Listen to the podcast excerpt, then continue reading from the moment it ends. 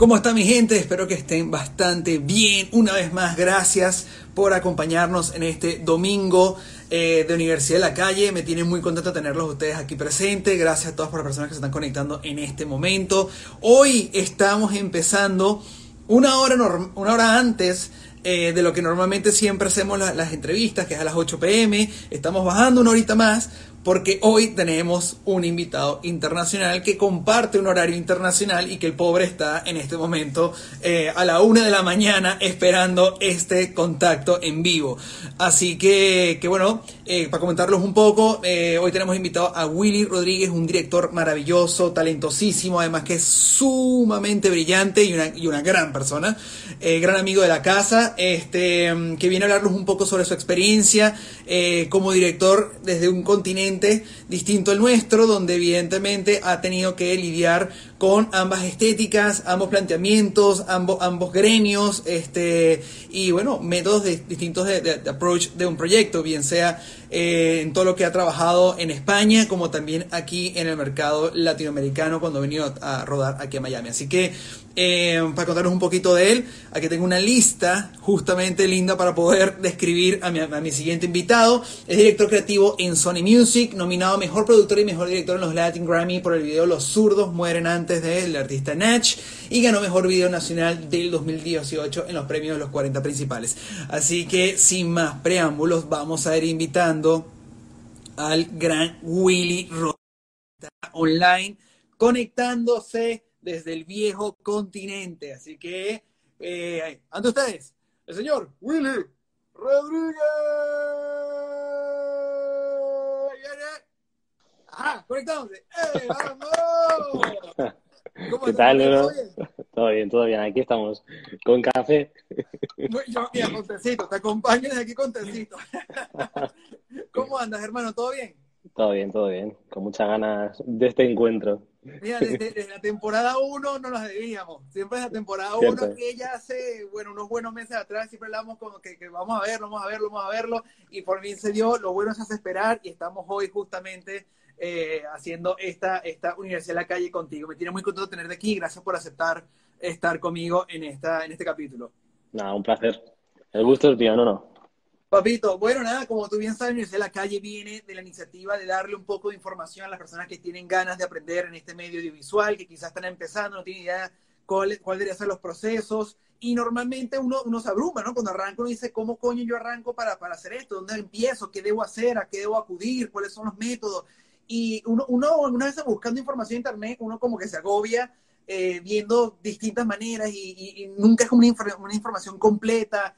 Y este tipo de charlas, este tipo de conversaciones, cuando ves personas que, que afortunadamente tienen éxito y, y, han hecho cosas maravillosas y escucho un poco de su backstory, de cómo llegaron allá, siempre ayuda de esa manera como una inspiración o motivo para, para, para sacar gasolina de dentro de uno y, y, decir, ok, si este pana lo logró de esta manera, yo también lo puedo hacer y le inspira a quizás a perseguir esos sueños. Entonces, estas, estas conversaciones siempre son dadas y siempre pido a los invitados que piensen en función de que estamos hablándole a personas que en verdad están usando tu, tu, tu, tu vida o, el ejemplo de tu, de tu proceder para eh, evidentemente llegar a donde, a donde estás llegando tú. Entonces siempre ataquemos desde ese ángulo toda esta conversación. Y con eso siempre inicio con la primera pregunta, es si estudiaste algo relacionado con las artes visuales o fue todo de la Universidad de la Calle. Buena pregunta. Yo creo que como muchos que hemos acabado aquí, eh, el camino no, suele ser bastante raro, al menos el mío. Yo iba para telecomunicaciones, o sea, una ingeniería que no tenía nada que ver, pero nada, nada, nada que ver con este camino. Sí, porque al final, una cosa que siempre he echado de menos, yo me crié en el sur de España, en Andalucía, en Almería, y quieras que no, eh, todo el sector audiovisual no era algo que estuviera muy presente allí. Era como algo totalmente muy lejano, que aunque a mí me encantaban las películas y el cine, no me podía imaginar lo que podía significar dedicarse a algo parecido a eso. Era como algo, una especie de utopía que uno nunca sabe cómo, cómo llega ahí, ¿no? Entonces al final, bueno, pues viajé a Madrid, empecé a estudiar ingeniería y cuando estaba aquí en Madrid fue cuando empecé un poco a descubrir gente que estudiaba otras carreras. Y ahí fue cuando se me empezó a abrir la mente a decir, pero un segundo, creo que me estoy equivocando y debo reconducir esto. Hay, algo ahí que te decías, esto a mí no me está cuadrando como que mucho. Efectivamente. Entonces, eh, tuve la suerte de que, bueno, hablando con mi familia, me cambié de carrera drásticamente y me metí en diseño gráfico. diseño gráfico y, y, animación 2D, que no tenía nada que ver todavía con lo que hago a día de hoy. La verdad que sí como... ¿Tu familia cómo lo, tomó, el cambio de carrera? Bueno, a ver, yo creo que, a ver, pues mm, al principio, o sea, nunca ha sido mal, pero sí que yo creo que hay como un miedo muy grande, ¿no? Por parte de las familias, un poco por, por lo desconocido, por lo que implica dedicarse ver que tu hijo se va a dedicar al sector audiovisual y no saber realmente cuál es la salida que tiene eso. En realidad, hoy en día, probablemente es una de las profesiones con más opciones para poder sobrevivir ¿no? en esta locura que estamos viviendo. Qué loco, ¿no? Pero cuando no lo conoces y es algo muy desconocido, sí que genera mucha incertidumbre y miedo por no saber a lo mejor cómo orientar en ese camino. Así que nada, empecé a estudiar diseño gráfico y animación y yo sí que siempre he tenido grupos de música, yo toco, toco la guitarra, he tocado con, muchas, con, muchísimas bandas y siempre mi sueño era hacer un videoclip. Era como, loco, Sí, sí, sí, sí, sí. sí. A ver, no, no, soy profesional, pero sí que siempre me ha encantado la música, ¿no? Y el cine, era como mis dos pasiones siempre, dibujar, la música y el cine. Y sí que es verdad que justo en esa carrera consigo que más o menos todo confluya en eso. Y en uno de los proyectos finales de carrera hago mi primer videoclip. Mi primer videoclip es, pues como todos hemos empezado, a la, a la guerra. a la guerra, claro, obvio. Que se cubre la Baja Suiza de la Segunda Guerra Mundial. Y Aquí. Tal cual. Entonces, nada, pues yo recuerdo, mi primer vídeo fue con una Canon 7D. Mira yo solo y sin ningún tipo de planificación. La idea no estaba muy clara. Creo que tardé en rodarlo un mes. Porque era como, no, no, ahora exteriores. No, no, ahora vamos a hacer un estudio. Y todo con favores, pero favores, vamos, imposibles. Pero bueno, ahí yo creo que así que arrancó, yo creo que un poco como la, la, semilla, ¿no? De, de, todo esto. Y la verdad que fue, fue un inicio extraño. extraño, pero, pero sí que creo que, que, tenía que ser así. Porque gracias a eso, al final, yo, yo sí que me he dado cuenta que el diseño, aunque aparentemente sea muy lejano, ¿no? A, al mundo audiovisual, al final sí que tiene mucho que ver con la composición, por ejemplo.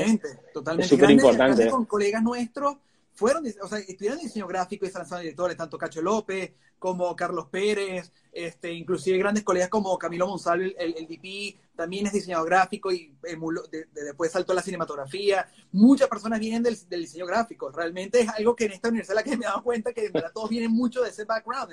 es, es comiquísimo. Tal cual, tal cual. Sí, sí, sí, sí. La verdad que es curioso, pero bueno, supongo que es así por algo. Yo creo que es como la puerta de entrada, la puerta de atrás, para los que no pueden ir directamente a la Claro, va por ahí directo, claro. Y todas estas, Willy, o sea, cuando tú, digamos, saliste de esta carrera universitaria, fuiste a hacer diseño gráfico y tenías esas ganas de hacer un video musical, haces tu, tu primer video musical y ahí ya entras en, en conciencia de decir, wow, ya va, esto es guay, o sea, quiero hacer esto, quiero ser director audiovisual? ¿O fue algo que también fue cogiendo forma en ti y no fue right away? Sí, totalmente. yo creo que es una cosa que, sea, que yo fui casi evolucionando con, con ese pensamiento. Realmente no, no hice ese video y dije, soy director de videos. Que va, para nada. O sea, fue como, o sea, cuando acabé ese dije, bueno, ¿y ahora cuál es el siguiente? Entonces yo me ofrecía de manera gratuita a todas las bandas y artistas para, para conseguir gente que me dejara hacerle un vídeo. Porque claro, cuando nunca has hecho un videoclip, ¿cómo empiezas haciendo videoclips? Claro. Pues era como, oye, que estoy aquí, eh, tengo una cámara, hagamos un vídeo. Y no tenías referencias, de alguna manera. O sea, ¿cómo tú sabías, eh, vamos a decir así, el proceso de dirigir? ¿Tenías algún familiar?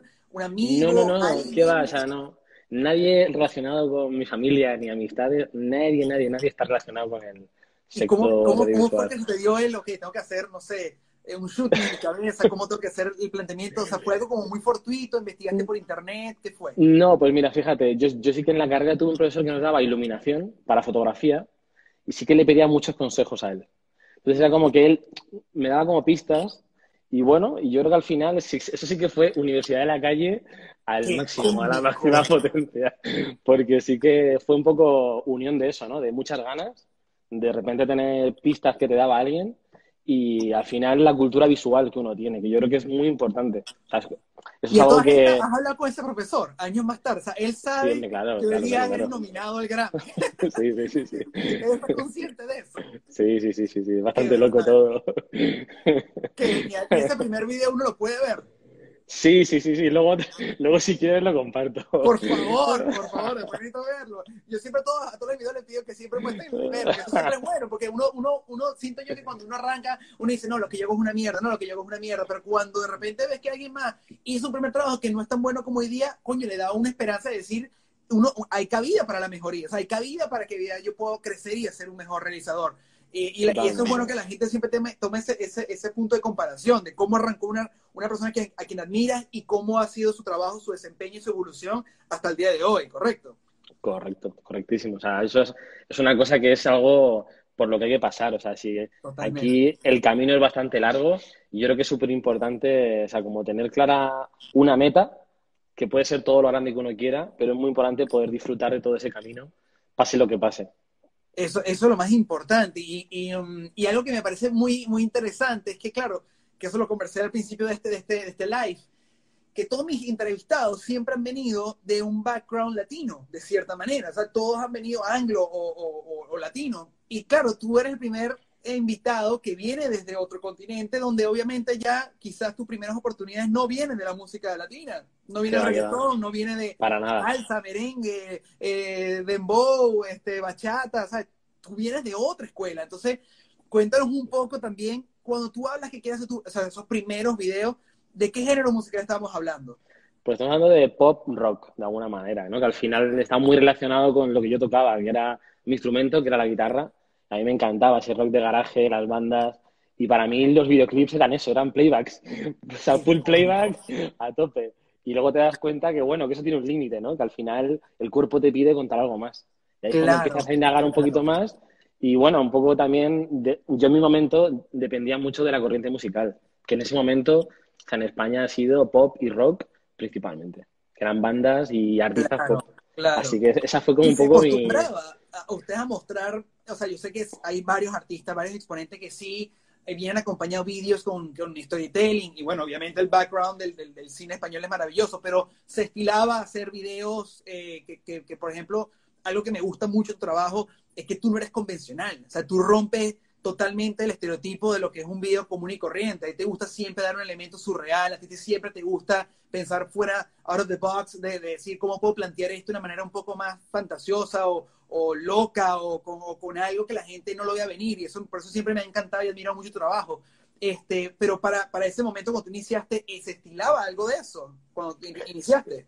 Pues si te digo la verdad, eh, no recuerdo, o sea, yo al menos mis referentes no eran españoles. Yo era muy fan de Michel Gondry. Mira, y, okay. y, por ejemplo, o sea, para mí ese tipo de vídeos como, yo qué sé, White Stripes, que Claro. a mí me volaban la cabeza, o sea, yo veía eso y decía, quiero hacer eso. O sea, no sé, pero, pero no sabía cómo. O sea, era como... Como que te pero- gustaba cómo estaba, pero no sabía cómo hacerlo, ¿no? Efectivamente, ¿no? Pero a base de ver, a base de luego también eh, leer mucho y buscar muchas referencias, sí que uno acaba encontrando el, el cómo hacerlo, ¿no? Al final, intentar copiar a los más grandes, imitar, intentar buscar una línea de trabajo cercana a lo que más te gusta, yo creo que te lleva, a- al menos al principio, ¿no? A conseguir, no sé, como formar tu cabeza, estructurarla a cómo debe ser un videoclip, por ejemplo, ¿no? En, en mi caso.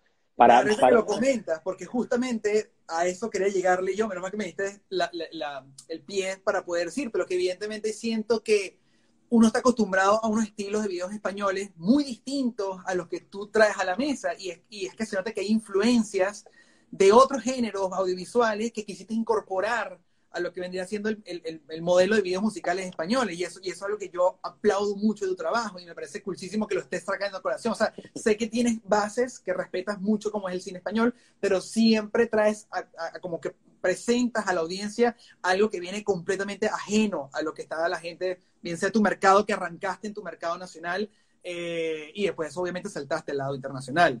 Sí, sí, totalmente. A ver, a mí una cosa que me encanta siempre es intentar ver lo que hay un poco en el panorama, porque yo sí que veo mucho vídeo, ¿no? De, de- de lo que está pasando en el mundo. Entonces, me encanta ver lo que hay para intentar ofrecer algo que no se ha parecido a eso. Claro. Entonces, me, me- claro. me resquebrajo la cabeza para intentar siempre eso, eh, buscar algo que sea original y que, y que aporte. A ver, original dentro de lo que se pueda, ¿no? Que luego uno, por muchas ideas buenas que tenga, no siempre puede lograr lo que tiene en la cabeza por muchos motivos. Es horrible. El papel aguanta todo, papito. El papel aguanta todo, pero llega siempre alguien, que el, o el productor ejecutivo o el mismo cliente, dice como que, brother, bájale dos. ¿Sabes? No. Tal cual. Aquí, hablamos mucho sobre, obviamente, eh, el tipo de, de, contenido que tú consumes y, ese, y eso se, se repercuta, evidentemente, en tu obra. Y a mí me pasa, presidente, siempre que cada director tiene un workflow distinto creativo, ¿no? Cada uno aborda de manera distinta cómo, cómo llevar un proyecto a cabo desde el momento que le llega en sus manos. Eh, pero siempre he hablado desde un approach de directores eh, de este mercado, de este mercado un poco de este lado. Me gustaría saber cuál es tu proceso creativo al momento que te llega un proyecto en tus manos. ¿Qué es lo que tú haces para poder llegar a esa idea que te gusta? Pues mira, hablando de videoclips, para mí es súper importante la primera escucha de la canción. Por ejemplo, a mí me llama una discográfica, un label, me manda el tema y aunque me quemen las manos y me apetezca escucharlo ya, me si me pilla por la calle, intento aguantar y buscar el momento bueno, porque cuando digo el momento bueno simplemente estar tranquilo, nada más. Porque para mí la primera escucha es fundamental. Yo, yo me considero súper sensible y, me guío mucho por, por, lo que me transmite la canción a nivel de feeling, ¿no? Lo que, a donde me lleva esa canción. Y normalmente no falla que las imágenes que me pasan por la cabeza cuando escucho esa primera vez la canción mm, suele ser el, camino. No digo que sea la idea cerrada, ya, ya terminada, ¿no? Y esto es una visión y por ahí vamos, sino es más sensaciones de, pues creo que vamos más por aquí. Y a partir de ahí toca trabajar, trabajar, trabajar. Al final, yo creo que tienes que tener en cuenta tanto la inspiración que puedas tener con el presupuesto. No, claro. porque por mucho que queramos... arranca directamente escuchando la canción sabiendo el presupuesto que tienes para poder hacer la historia? Pues no sé si es bueno o no, pero normalmente me, viene todo de la mano. O sea, al final llega a la vez. Es verdad que algunas veces se ha dado, ¿no? Que con, los artistas, cuando ya ganas cierta confianza, igual te pasan los temas antes, escuchas las canciones antes de que incluso se planifiquen que haya vídeo, ¿no? Pero da igual, al final el presupuesto creo que marca mucho en cuanto a llegar a un tipo, o sea, llevar esa idea a un lugar más grande o un lugar más pequeño. No quiere decir que la cambies. Ese es el texto, hasta donde puedes volar, ¿no? Efectivamente. No tienes por qué cambiar la idea, pero sí que la modificas drásticamente muchas veces por el presupuesto. O sea, no puedes no tenerlo en cuenta. Pero también creo que ahí, ahí está un poco ¿no? el, el kit de la cuestión y, eso creo que es de, las partes más difíciles del videoclip. Poder coger un budget ajustado, tener una idea, una idea muy buena e intentar que llegue lo más parecido posible, ¿no? Sin que se vea dañado, ¿no? la, parte artística. Nosotros vendemos mentiras, ¿sabes? Porque nosotros siempre hacemos videos que lucen mil veces más caros de lo que realmente costaron. todo el mundo dice, wow, bro, demasiado billete para ese video. Y que no, amigo, si tú supieras, si tú supieras realmente. ya ves ok, entonces eh, esperas ese gran momento, ese momento oportuno, que te sientas a gusto para escuchar el tema en la primera pasada y tienes conciencia cuánto budget tienes. ¿Qué pasa ahí? Bueno, pues lo que pasa es que empiezo a escribir un tratamiento. Al final, aquí hay uno, un, un, documento que es el que le envías al final al artista y al label. Y lo que sí que tienes en cuenta a la hora de escribir el tratamiento, yo al menos, ¿no? Intento identificar cuáles son los elementos principales en los que se basa la idea. ¿no? Si, por ejemplo, tenemos es una historia que transcurre, imaginemos, en una casa y todo va a suceder en la casa, pues para mí ya, o sea, yo de, manera, mm, no sé cómo decirte, no puedo no pensar en la parte de producción. Al final creo que los que dirigimos videoclips somos bastante productores y es muy complicado separar la parte de director de productor, que luego también es un, es un poco un problema, ¿no? Porque nos frena muchas veces la parte de productor. Demasiadísimo. Pero, pero, pero es fundamental también, porque eso es lo que nos permite lanzar ideas muy rápido, sabiendo que, por ejemplo, si la idea se basa en una casa, ¿qué casa puede funcionar muy bien y puede estar muy bien para que el video sea muy bueno? Y eso es como una especie de equilibrio que hay que estar buscando todo el tiempo. O sea, que tú cuando ya vas a escribir el documento, yo en mi caso, no puedo evitar tener la parte de producción muy presente, porque es la que me va a ayudar también a poder realizar una propuesta que sea realista. Porque eso es importante, claro, no sirve nada vender una idea que es increíble, el cliente te lo va a comprar y después que te den el green light, tú no tienes ni cómo hacerlo, ¿no? Ahí quedas mal con todo el mundo, el label, el artista, contigo mismo, toda mierda. Sí, sí, sí, sí. Sí, sí, tal cual. Hay que ser lo más realista posible, que normalmente es muy difícil, pero y muchas veces hay un punto donde te tiras a la piscina y una vez te lanzaste, Y ya fue. ¿Te ha pasado que has vendido una idea que después es impagable? ¿te ha pasado eso? A ver, impagable tampoco, pero sí que me ha pasado alguna idea que dices, bueno, pues igual aquí se me han escapado unos miles. somos dos, no te preocupes, somos dos, hay confianza. Yo he puesto mucho dinero, o sea, yo al final me ha pasado de que hasta que he conseguido encontrar ese equilibrio, yo he llegado a poner mucho dinero de mi bolsillo para poder llevar a cabo ciertos videoclips. Ojo, yo siempre digo que al principio hay gente, ah, por cierto, gente, todo el mundo está conectado, te están mandando como millones de abrazos y besos, Willy, tiene un poco de ah, paz aquí, maravilloso. Todas las personas que quieren hacerle preguntas, que quieren que yo les haga a Willy, por favor, háganla. Aquí está Luisito Produce, que es el productor del programa. Eh, él las va a tomar, eh, me las va a pasar y yo se las hago a Willy en vivo. Así que todas las preguntas que quieren hacerle a Willy, por favor, háganla y se las haremos ahorita en vivo. Eh, ¿Sabes qué siempre digo, Willy? Que, que la gente alguna vez tiene un falso, como un falso concepto, cuando uno inicia, uno, uno debe tener proyectos y, por ejemplo, le llega una plata, vamos a decir, no sé, te dan mil dólares por los primeros proyectos porque uno arranca sin nada. Entonces, de repente, dice, ok, perfecto, yo me agarro 600 dólares y gasto 400 en el video. Todo el mundo tiene esa falsa creencia, que así es la, manera como que tú ganas plata y haces dinero y te vuelves millonario y te vuelves bla, bla, bla. Y yo, yo, soy la persona que me dan mil, yo gasto dos mil. solamente, solamente gasto mil, yo metía mi, mi dinero de por medio. Eh, es un decir, pero, pero bueno, monto más, monto menos, uno invertía. Yo siempre veía que es como una inversión, no es perder plata, sí, sí, sino es inversión, porque tú nunca sabes cuándo vas a tener una segunda oportunidad para un segundo video. ¿Y cómo logras tú ese segundo video? Que el primero te quede increíble. Entonces yo siempre pensaba de que mi, ese video iba a ser el último video que yo hacía. Y yo le metía, obviamente, lana para que el video eh, creciera. Entonces la gente me decía, yo tuve, brother, no tienes idea cuántas discusiones con amigos, con colegas, con todo, decía que tú vas a fracasar, no vas a lograrlo, vas a estar esperando horas, tú regalas tu trabajo, tú parece que eres un estúpido, dañas el mercado.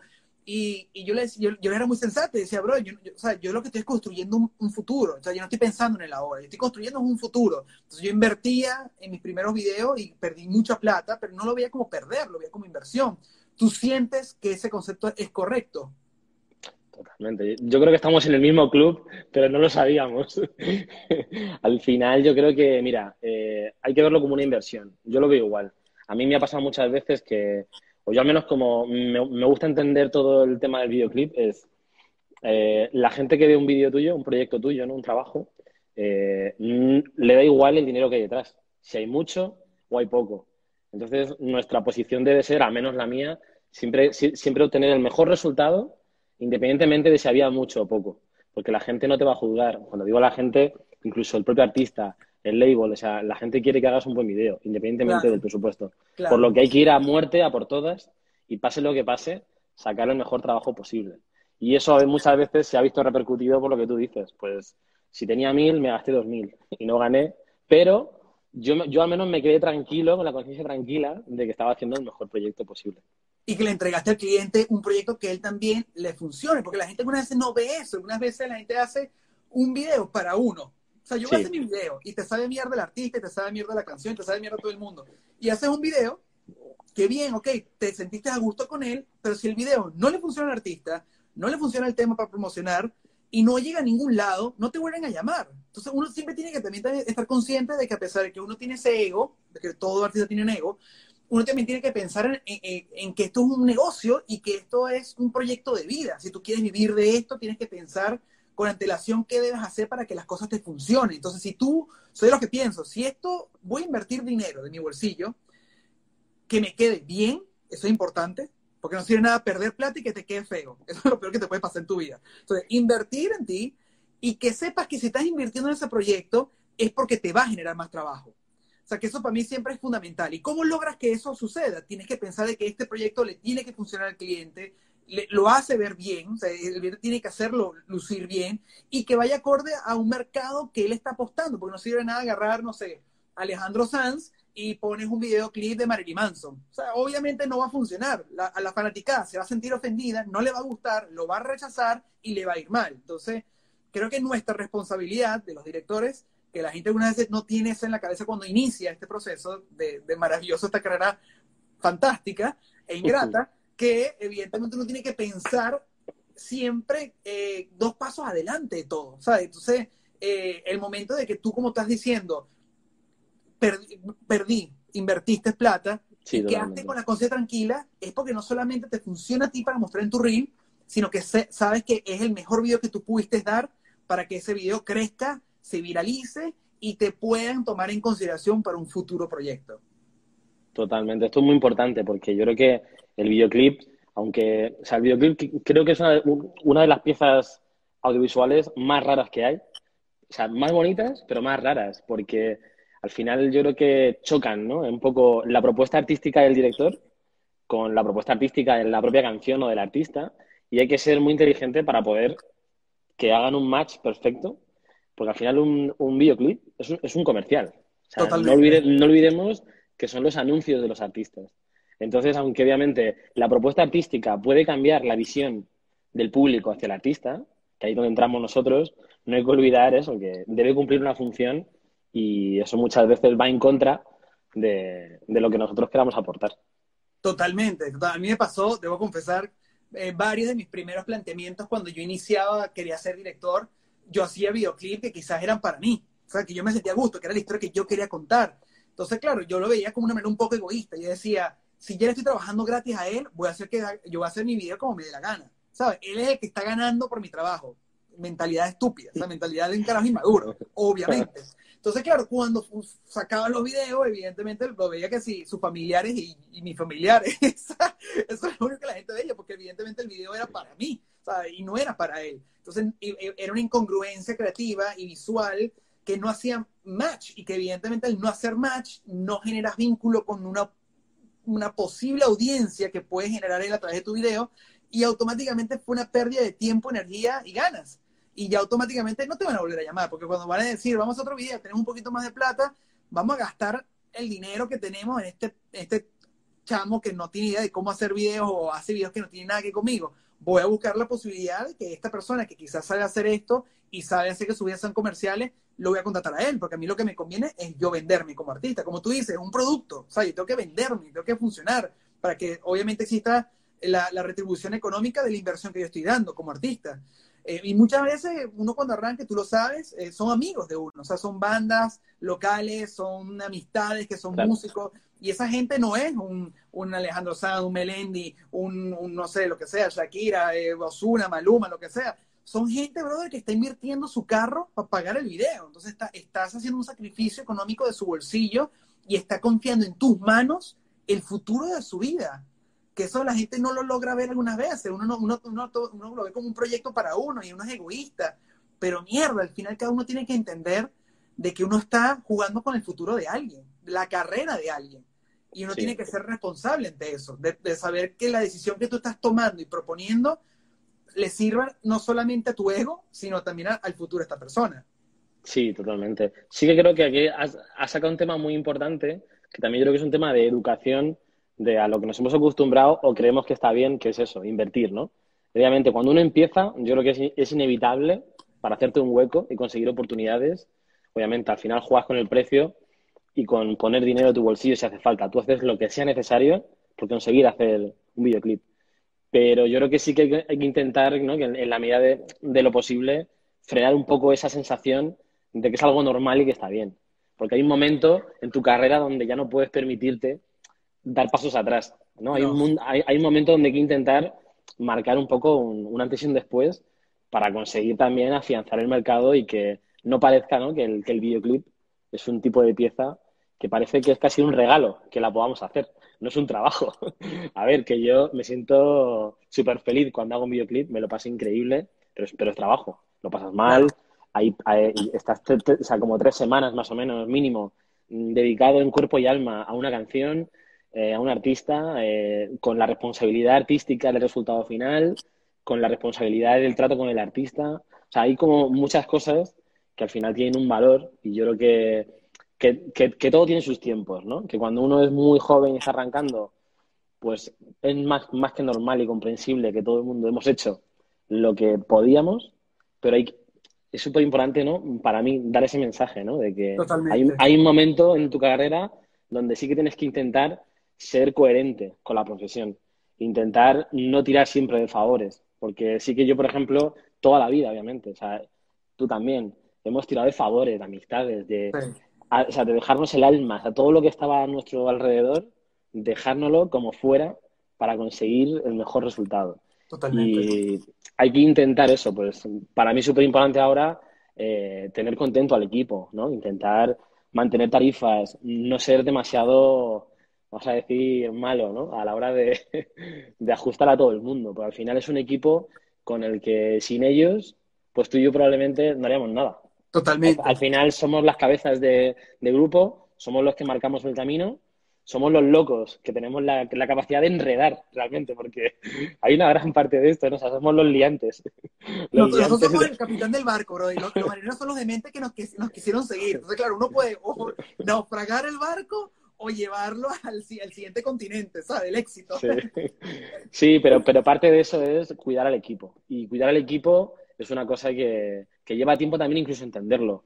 Pero hay que hacer fuerza, ¿no? En que la profesión debe ser cada vez más fuerte e intentar eso, que aunque al principio no te quede otra, luchar por un poco por unos, unos derechos mínimos, ¿no? Para, para conseguir trabajar de manera digna con el tiempo es que uno empieza también a entender un poco de cómo va esto, porque uno al principio tiene esa falsa creencia de que el director es este ser omnipresente, inmaculado en el pedestal, de que sin él todo se viene abajo. Y realmente uno cree que con el kilometraje y el, y el, el day, by day que uno trabaja, se da cuenta que evidentemente uno es un huevón y, y uno, uno, tiene la suerte y la bendición de hacerlo, de vivir de lo que ama hacer y tener la bendición de, tener de ser arropado por un grupo de trabajo talentosísimo que sin ellos uno no, no, llega a ningún lado. Y, uno comienza a engranar esa idea y uno comienza a entender de que a medida que tú tratas a tu equipo correctamente, el proyecto luce mejor. Eso es la realidad.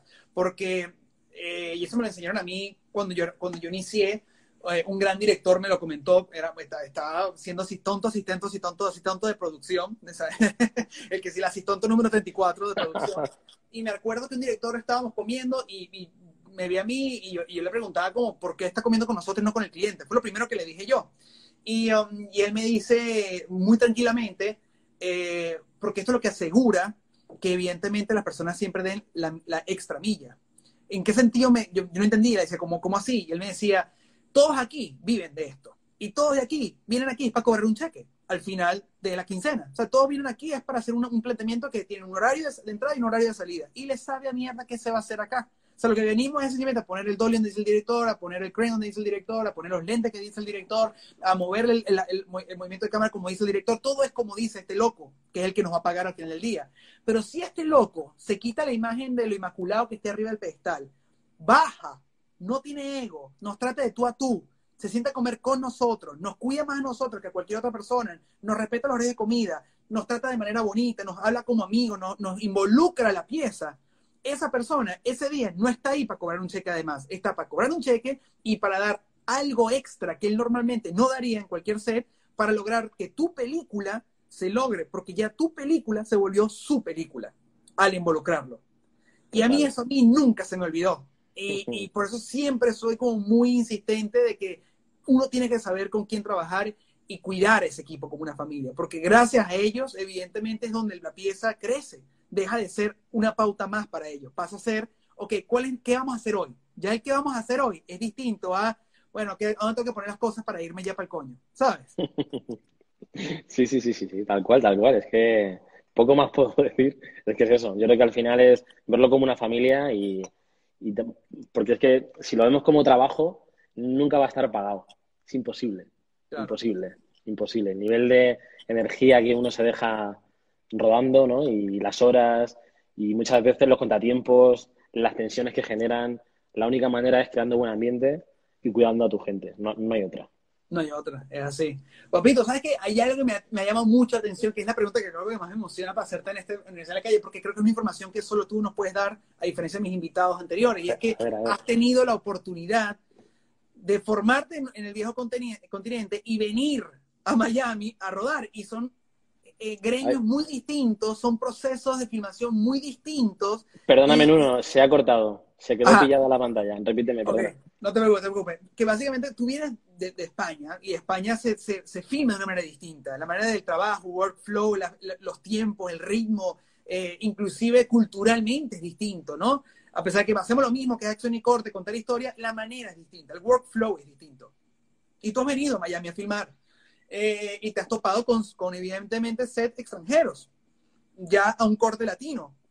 ¿Cómo ha sido esa diferencia para ti? Si nos puedes hablar un poquito de venir de España a filmar en esto que es completamente ajeno, o sea, es un, ritmo distinto, un modo de trabajar distinto, el, el, tacto con las personas distinto, hay como muchas cosas distintas. Pues mira, esto es muy interesante porque no tiene nada que ver la manera de trabajar de, por ejemplo, entre Estados Unidos y España, es muy, o sea, muy opuesto. Pero yo creo que hay una parte que es muy clave, que es lo que estábamos hablando, el tener la confianza con un crew como para poder crear ese ambiente de familia y conseguir esa milla extra que tú dices. Yo, por ejemplo, cuando he rodado en Miami, ha sido todo como muy rápido. De repente tú llegas de España un par de días antes, conoces a las figuras principales del crew, a los departamentos de arte, producción, eh, y va todo como muy rápido. Entonces, te encuentras que estás rodando y cuando te quieres dar cuenta termina el rodaje. O sea, va todo tan deprisa que lo que, o sea, al final no te queda otra que acabas comparando un poco los tiempos. Y yo sí que en España, si en vez de parar una hora para comer, la gente ve que necesitas media hora más, echamos media hora más y luego paramos. O sea, hay como una parte de lo que haga falta. y, y, yo, por ejemplo, eso no aquí, aquí es todo by the book. O sea, en Estados Unidos es Bueno, pero, pero claro. Pero, o sea, la verdad que es muy complicado porque lo comparamos, pero yo, yo, no creo que sea malo lo que pasa en Estados Unidos, ni que sea malo lo que pasa en España. Al final, en Estados Unidos lo bueno es que está, está muy profesionalizado. O sea, que aunque tiene esa parte a lo mejor mala de, oye, media hora más, y la gente te dice, no, no, es mi hora de, de, de del, del lunch, ¿no? Quiero parar a comer y paro. Porque por, por, cómo está estipulado, esto debe hacerse así. Y eso está bien, en realidad no está mal, porque gracias a ese tipo de cosas se hace que, o sea, consiguen que, que, a la gente, pues, oye, se hace valer por, por, su trabajo ¿no? y, el, el tiempo que echa. Lo que pasa que, claro, que a mí, por ejemplo, de las peores cosas que me ha pasado fue que la jornada eran, no, no sé si eran 11 más 1, ¿no? Allí. ¿Cuánto es la, la, jornada estipulada? Son 12, ¿no? Sí, son 12 horas, puedes tirarlo a 14 y es un milagro de Dios. Bueno, pues yo recuerdo en, una, en, en 11 más 1 quedaba ahí el último plano, el sunset super final, quedaba poquísima luz, había que correr, había que ir a toda velocidad y la gente súper despacio, cargando la cámara. Y yo era como, pero, por favor, yo en el suelo arrodillado, por favor, que perdemos la luz, que perdemos la luz. Y la gente me miraba como diciendo, ¿pero qué dices? tranquilo, tranquilo, ¿sabes? O sea, como no, no, la cámara va aquí, este va aquí. No, el ritmo es, loco, brother. Yo vengo de Venezuela, bro, y en Venezuela mi ritmo de trabajo no había 14 horas, bro, eran las horas que eran. Yo hacía 24 horas, 20 horas de rodaje, ¿sabes? Valía madre, ¿sabes? La gente me llamaba en 1.24. Entonces, eh, yo recuerdo que yo vengo de, de, una escuela donde yo ayudo a montar el dolly, no pasa nada, vamos a ayudarnos, ¿sabes? Y es como, vamos todos a la guerra, somos 300, ¿sabes? Gerard Butler y los 300, y los, y los 300 locos, vamos a echarle bola. Y claro, vengo para Estados Unidos y, es ese choque cultural de que aquí, ¿sabes? Este, tenemos el, el, no sé, el duct tape que está literalmente entre tú y yo hay un duct tape que te digo, pásame el duct tape y si él no es la persona que te pasa el, tape, brother, porque ese no es su responsabilidad, él no lo hace. Eh, hay que esperar que la persona que está en el culo del mundo venga a agarrar el tape y te lo da. Es como que a mí eso no me, no me, no me yo no me hallaba en eso. Cuando fui a Los Ángeles a rodar un video de el Dandy, me acuerdo perfectamente que estábamos como tú, corriendo, se estaba yendo ya el sol, era el último rayito de sol que estaba bajando, yo quería que por lo menos grabar el, general, el main performance con ese, ese, sol, y le decía, bro, hay que, hay que hacer el dolly, vamos a hacer el dolly, vamos a hacer el dolly, y la gente como que, relax, man, don't worry. We're, we're, getting there, we're getting there. Y que no, no, no, we get there un coño, el sol se va, o sea, monten el dolly, necesitamos movernos. Easy, buddy, easy, take care, brother. Me desesperé y evidentemente yo agarré mi mierda y monté yo el dolly, agarré los rieles, los conecté, los alineé, puse mi, mi, mis cuñas, monté la, la, la, platina, monté el, el, el, el, tipo, monté, y todo el crew estaba así. O sea, así como que, hazlo, bro, si tú quieres hacerlo, hazlo. Yo lo voy a hacer a mi tiempo. Si tú no, lo, no me quieres esperar, haz tu pego. Si tú rompes la cámara, rompas el dolly, rompes el clip, te lo, te lo cobramos. ¿Sabes? Esa, su, esa es su mentalidad. Y, um, y brother, monté mi vaina, puse a Reinaldo, que era el DP, haz la cámara tú, yo te empujo, brother. Y comencé, y ese es el performance de la estrategia, del video de la estrategia de Calilandia, que están ellos en el rooftop de, de Los Ángeles con el Sí, sol sí, precioso sí, en el fondo, y me dio para hacer una, brother. Una, o sea, una, Una acabó y pasada. terminó. Y me volteé y le dije, le dije, así es que se hace, brother. O sea, si tú no, o sea, si no tienes la voluntad o la iniciativa para evidentemente mover el culo y, y poder hacerlo, pierdes la oportunidad de la toma. Entonces, si hubiera esperado por ello, no tenía ni siquiera el fondo correcto para el perform y perdemos todo. El video queda malo, eh, no quedó como uno quería y, y, y es rudo. Entonces, yo te entiendo, como tú dices eso, como que, sea, como te es como que, brother, ¿qué pasa? Vamos, que Sí, podemos. pero yo creo que tenemos que lidiar de la mejor manera posible con ello, porque en el fondo, si lo pensamos bien, no es malo. El problema es que como lo, lo hemos vivido muy pocas veces, nos genera un estrés muy grande porque aquí en España pasa lo mismo. Aquí, aquí eso no pasa. Aquí de repente todo el mundo deja lo que tenga que hacer para ayudarte y, y que salga. Yo, por ejemplo, he rodado en, en Nueva York, en, en Miami y en México. Y Nueva York, por ejemplo, fue muy parecido la sensación a Miami, bastante parecido, de que, oye, para mover un foco había como tres personas. Uno que movía el trípode, otro que se encargaba de lo que es la electricidad, de que funcionase el foco, y otro como de la seguridad alrededor del foco. Y yo decía, vamos a ver, yo no no, puede yo, no pude, yo no pude- yo he rodado tres veces en Nueva York y lo detesto con toda mi alma. Detesto. O sea, era, era, era como, nunca he tenido tantos eléctricos para tan poco material de iluminación. ¿Sabes? En España tenemos la suerte de que tenemos un gaffer impresionante y él con él más uno o más dos son capaces de hacer barbaridades. Entonces, claro, el, el choque es muy bestia, porque de repente Sí. te topas con eso y dices, no lo entiendo. Pero bueno, o sea, al final no nos podemos cargar tampoco una profesión que gracias a ese, a ese tipo de cosas, pues oye, cuando se rueda una película, pues la gente está feliz trabajando. ¿no? Es lo que me dicen a mí, me dicen, brother, pero funciona o funciona. O sea, el mercado, la industria americana del cine, ¿es la referencial o no es la referencial? No, no, sí, claro. por algo es, por algo las cosas No, funcionan. no, la- no- no- claro, claro, no la podemos de- destruir tú y yo. Tenemos que apoyarla. Nosotros somos dos, dos pendejos quejándonos de las comodidades que teníamos en nuestros países cuando estamos criticando el sistema correspon- o sea, correspondiente de, de que es el reflejo de toda la industria, ¿no? También si lo piensas, en, en parte es un poco problema por el, por hacer el, el music video, porque al final te obliga a ir muy rápido. Tú en una jornada, ¿cuántos planos ruedas? Más o menos. Verga, cuando... 50, 60, Claro. 70. O sea, es como, no tiene sentido. Entonces, bueno, o sea, parte del problema es ese, que al final yo creo que la manera de trabajar en un videoclip debe ser diferente y en un comercial es otro tiempo, en una película son otros tiempos y hay que entenderlo y ya está. Mira, eh, varias preguntas me hicieron durante la tarde de hoy, las tengo aquí para hacértelas. Este, y, y yo a arrancar con una que particularmente a mí me gustaba y la tenía anotada para hacértela. Recientemente sacaste hace una semana el video de Divicio y Lali. Eh, Sí. Soy a volar con una técnica preciosista de, evidentemente, este plano secuencia. eh, que me gustaría que hablaras un poquito sobre cómo surgió esa idea y, y- y hablar un poquito de su elaboración.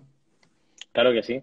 Pues bueno, o sea, este proyecto, por ejemplo, eh, es uno de esos proyectos que la idea original que tuvimos no fue la que al final se llevó a cabo. O sea, la que se llevó a cabo fue a base de trabajo, precisamente, pues bueno, pues por, por conseguir un poco adecuar, pues, una idea muy grande que a lo mejor era inviable, que se habló. Esta fue una de esas ideas que se habló antes de conocer presupuesto, ¿no? Entonces, pues lo típico, tú piensas a lo grande Claro. y, y esperas que haya suerte. No hay suerte. No, nunca hay suerte.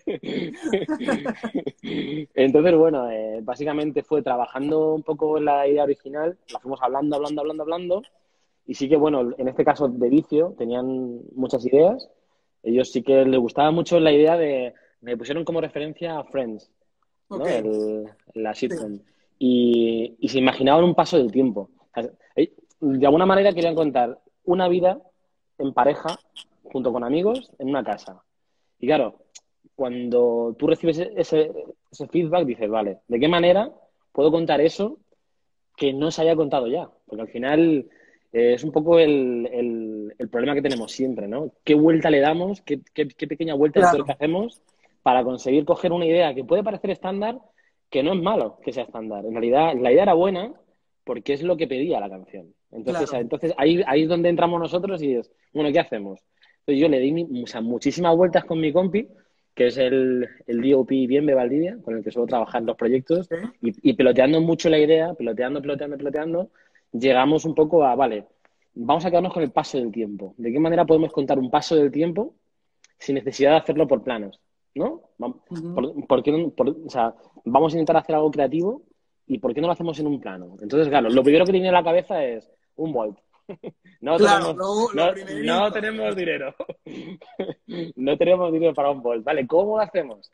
Y nos metimos en un regional loquísimo, porque, eh, bueno, salió una cabeza robótica de una marca que se llama Noxon, que es así, literalmente así, súper pequeñita, ¿vale?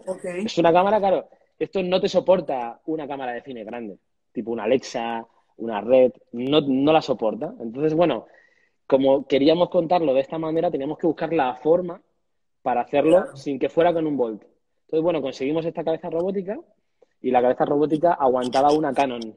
Entonces conseguimos la nueva Canon, la R5, que graba en 8K, y te da un look de cine muy bueno y la colocamos.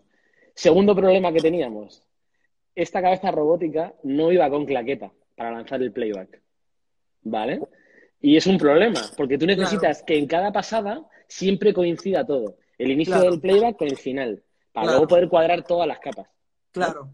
Entonces, ¿qué hicimos? Nos la jugamos mucho. Nos la jugamos, pero hicimos pruebas. Entonces, después de las pruebas, conseguimos la confianza de, bueno, nos la jugamos sabiendo que puede salir bien. Pero con ese punto de adrenalina de decir, bueno, ojo que no vamos con todas, ¿eh? Entonces, bueno, básicamente el playback, teníamos una cuenta atrás de 5, 4, 3, 2, 1, donde yo, con mi mano, lanzaba el playback. O sea que dependía de mí la sincro de cada capa. Hicimos, hicimos 37 vueltas. ¡Wow! Más o menos. Responsabilidad, brother. Y claro, cuando llegaba el momento del playback era como, un segundo, me concentraba y era como 5, 4, 3, 2, 1, No, vale, Willy, mira.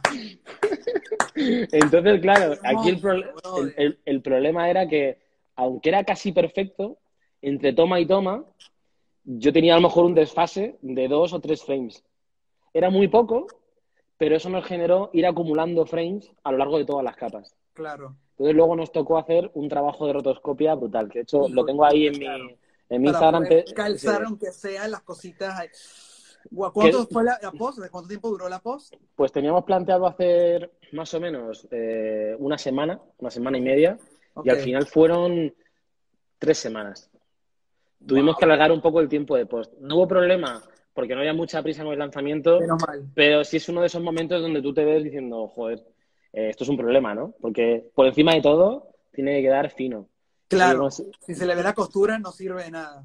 Claro, pero bueno, sí que es verdad que a pesar de todo el quebradero de cabeza, lo conseguimos sacar adelante y, quedó, y quedó muy bien y estamos, estamos contentos. Te felicito, quedó precioso. Yo apenas lo vi y dije, wow, qué belleza de video, me encantó.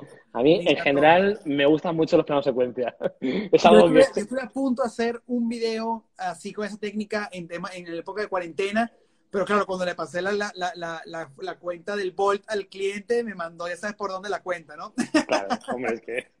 Claro, claro, claro. Es que el Bolt es lo que tiene. Nos encanta, así que, pero así que te hay que pagarlo. porque la pensaste, brother, lo solucionaste. Muy bien. Y eso es parte de lo que me gusta de la Universidad de la Calle, donde tú puedes demostrar cómo, cómo tienes el by the book y cómo hacer que, te, que quieres que quede así, con, que, con tu creatividad y originalidad, cómo puedes improvisar algo que te funcione para eso. Y eso fue parte creativa tuya y te, felicito por eso, Willy. Muchas gracias. Mira, ¿qué es lo que más te cuesta delegar de tu trabajo y el por qué?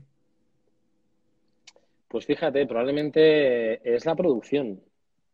Porque tú también produces todos tus videos. Sí, al final eh, yo creo que es que es eso, lo que te he contado al principio. Cuando te has pasado toda una vida eh, producción, o toda una vida, muchos años, eh, consiguiendo sacar adelante proyectos de videoclip donde se pasa tan mal con los presupuestos, ¿no? Pero al final hacemos magia, o sea, hacemos magia real.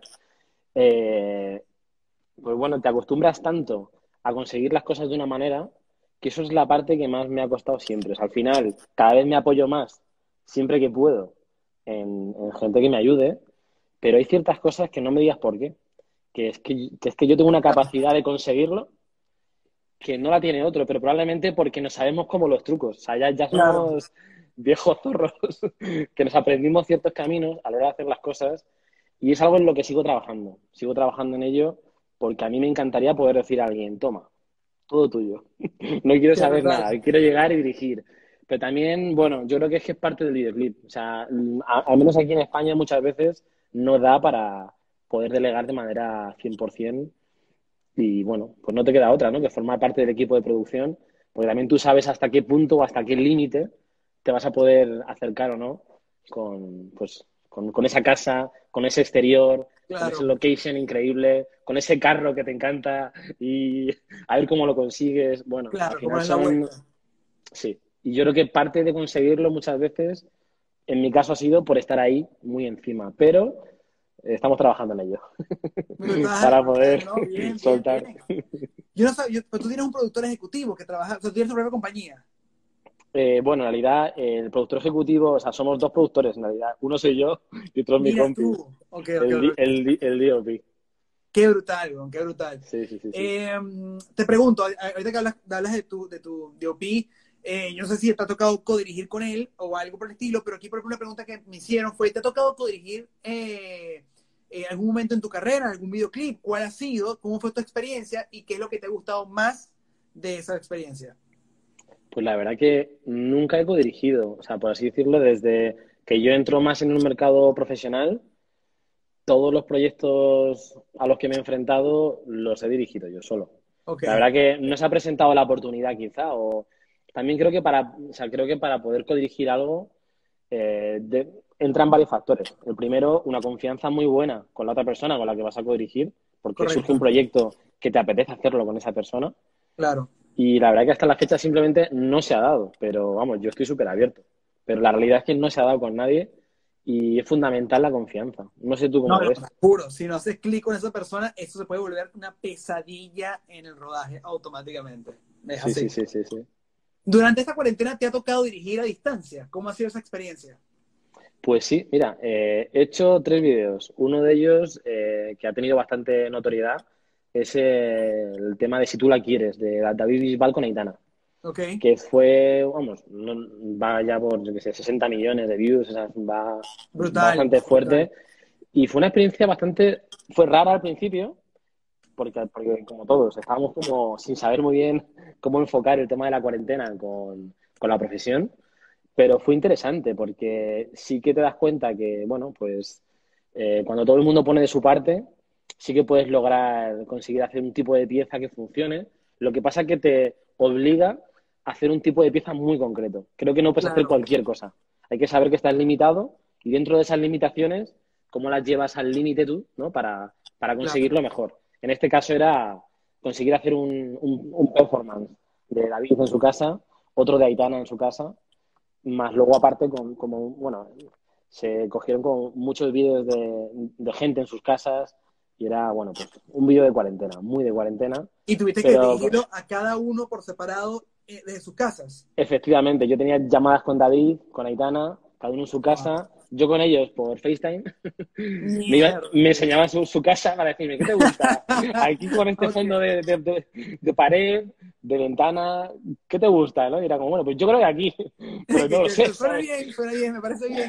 No, hombre, claro, tú lo veías por FaceTime, es como, bueno, yo lo veo bien, pero si no te importa, coloca la cámara, haz una foto, envíamelo y lo vemos. Entonces fue un poco como un proceso muy raro de hacer como un scouting virtual con el artista. Sí, sí, es loquísimo. eh, pero bueno. pones al artista a trabajar, ¿sabes? Como que, ok, ahora claro, claro, claro. Casa. claro, claro, claro. Hablando con eso, pues eso, con la mujer de David, para que ella operase la cámara. Era extraño, extraño, pero salió muy bien, sorprendentemente bien. Y, y yo creo que eso, cuando hay un problema y la gente arriba del hombro, salen cosas buenas. Totalmente, totalmente. Y um, esto me parece interesante porque hablas un poco sobre también la, intervención de los artistas en las ideas y en la realización de las piezas. Aquí preguntan hasta qué punto los artistas te apoyan con la parte creativa de tus videos. Lo de apoyar es relativo. no, no, no, a ver, mm, depende. Yo me he encontrado con casos donde van a muerte conmigo. De hecho, por ejemplo, uno de mis últimos proyectos, que es Marwan y Natch. Ok. eh, ¿no? El, el proyecto este de Buenísimo. 5 gramos de Que resentimiento. es como, info- como un infomercial. Sí, sí, como sí, una sí, parodia sí. de los infomerciales. Sí, sí. Efectivamente, pues en este caso eh, ha sido de las veces donde yo más a gusto me he sentido y es desde que tú tienes una idea y la plasmas y el artista te compra todo y está ilusionado con todo, aunque haga alguna aportación, está como muy, muy en la línea contigo. Esto pasa pocas veces, la verdad. Yo en mi carrera al menos me lo he encontrado no muchas veces y las otras no es que hayan sido algo súper malo y súper opuesto. Simplemente que tú tienes una idea, les gusta, pero ellos tienen otra, otra idea a lo mejor parecida, o la tuya con, con, con otros ingredientes. Adornarla con algo de. Claro, sí, sí. Claro, entonces tú tienes que saber cómo coger lo suyo, cómo entenderle. Yo creo que aquí hay una parte de psicología brutal que hacemos nosotros, que es entender muy bien no solamente la canción, sino el artista y el momento en el que se encuentra. Y lo que tú crees que de, lo, ¿no? Con lo que él te cuenta, tú coges una serie de información que tienes que reconvertirla al final, ¿no? en una idea. Y bueno, yo creo que eso, que algunas veces te apoyan hasta el final con tu idea y otras veces hay que conseguir juntar la suya con la tuya y conseguir que ese Frankenstein no sea un Frankenstein, sino que sea una idea buena. Wow, it was meant to be. claro, claro, obvio, obvio. Sí, sí, sí, sí, sí, ¿Te ha sí. pasado que, que, mm, que planteas una idea que sabes que es buena y el artista te dice, me encanta, pero quiero hacer esto, y te dan una idea completamente ajena a la tuya, y la aceptas, no te sientas gusto y prefieres salirte del proyecto? ¿Cómo es tu manera normalmente de lidiar con eso? A ver, la verdad que muy pocas veces me he encontrado con una imposición de una idea, Ok. o sea, con muy pocas veces. Quizá porque también, no sé, depende mucho también, ¿no? De tu trayectoria y Claro. también el, el feeling que tengas con el artista. Sí que es verdad que igual alguna vez me he encontrado con alguna idea que más que es esto y esto y aquí no podemos salirnos, era más que el artista tenía súper claro que eso era lo que transmitía su canción. Y aquí no hay que olvidar que aunque, aunque nosotros tengamos la capacidad de convertir las canciones en ideas, hay una parte muy subjetiva nuestra, que aunque muchas veces acertamos en el significado de las canciones, hay muchas veces que aunque el significado esté súper claro, el artista tiene otra idea de la canción, va por otro camino. Y cuando él ha tenido una, una idea muy concreta, pues bueno, cuando pues igual a- alguna vez he intentado respetarla y, y tirar adelante. Pero me ha pasado pocas veces, la verdad.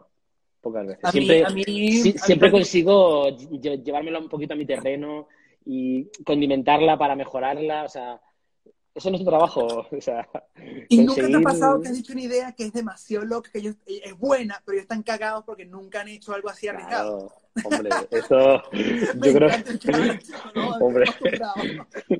Sí, sí, sí, sí, sí, sí, sin duda, sin duda. Hombre, lo que pasa que es que es normal también, porque volvemos a un poco a, a lo mismo, que al final el artista quiere mostrar, ¿no? Un- una imagen.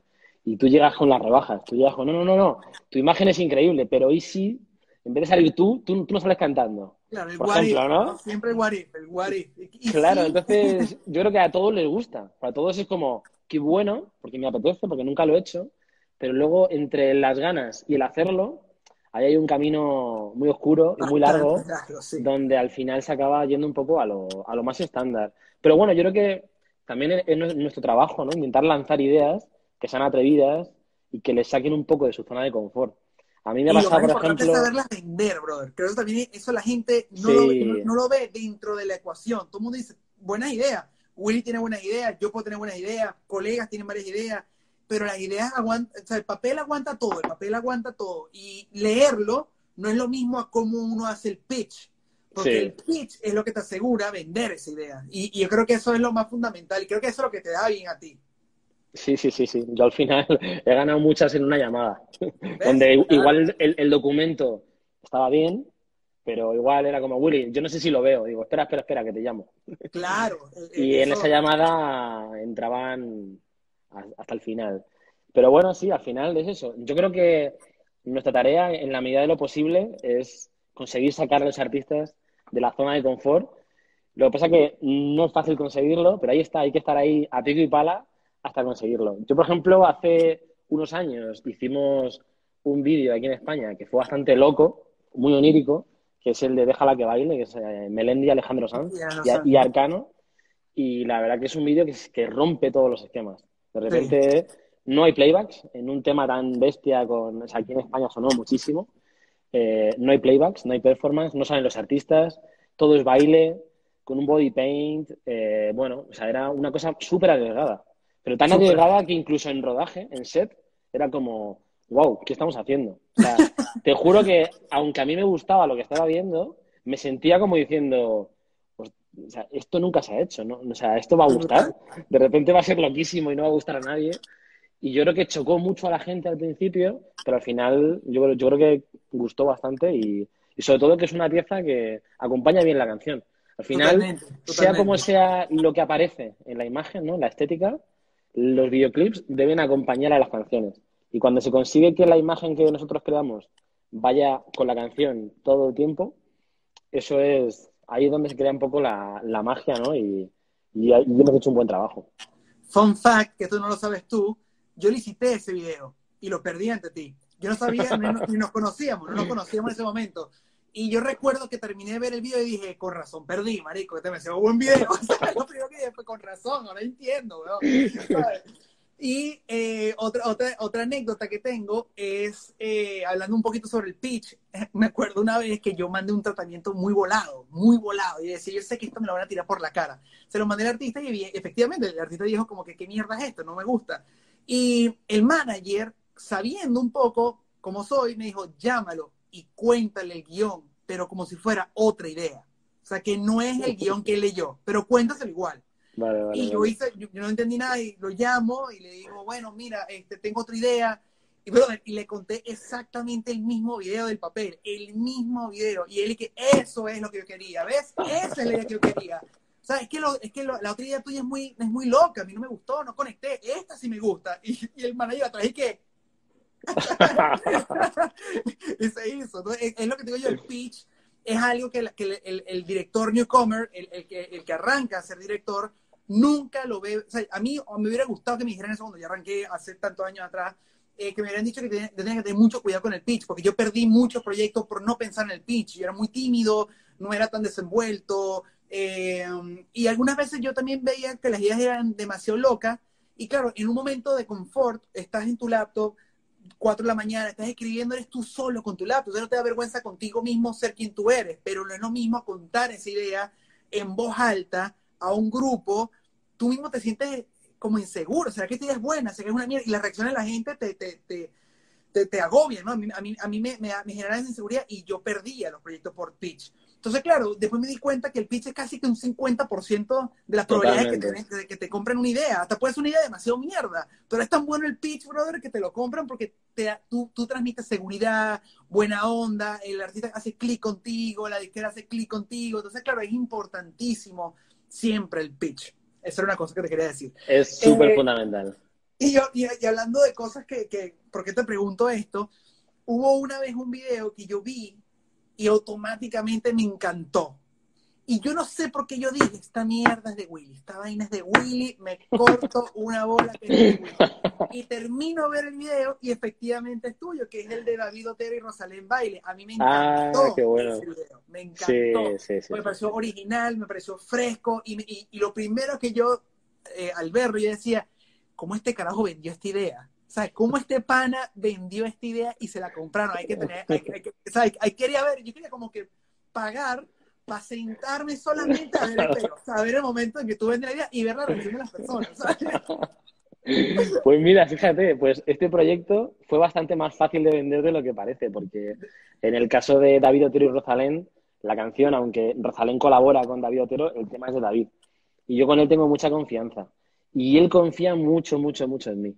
Entonces, yo creo que ahí lo que pasó fue que, para él era una canción mágica, baile, hablaba de muchas cosas, pero sobre todo de, eh, bueno, pues cómo dos personas pueden llegar a, conectar o a enamorarse sin tener nada que ver aparentemente o sin poder, o sea, habiendo algo que, que, los, que los separa, ¿no? Por eso de ahí nace la idea de los juguetes. Y sí que, bueno, yo recuerdo contárselo a David y fue como que a la primera me dijo, me encanta, no sé cómo lo vas a hacer, Pero, Pero dale. a- a- dale. Buena suerte, amigo. Adelante, adelante. Y no, claro, era como, pues perfecto, o sea, me han dado, me han dado luz verde, ahora a ver cómo lo hacemos. Claro. Nos pasó lo mismo. Fue como, vale, les ha gustado, pero un segundo, ¿cómo hacemos los muñecos? Yo imagino tú como recibiendo el correo, como que bien, ojo, lo logramos, bien. ¿Y ahora?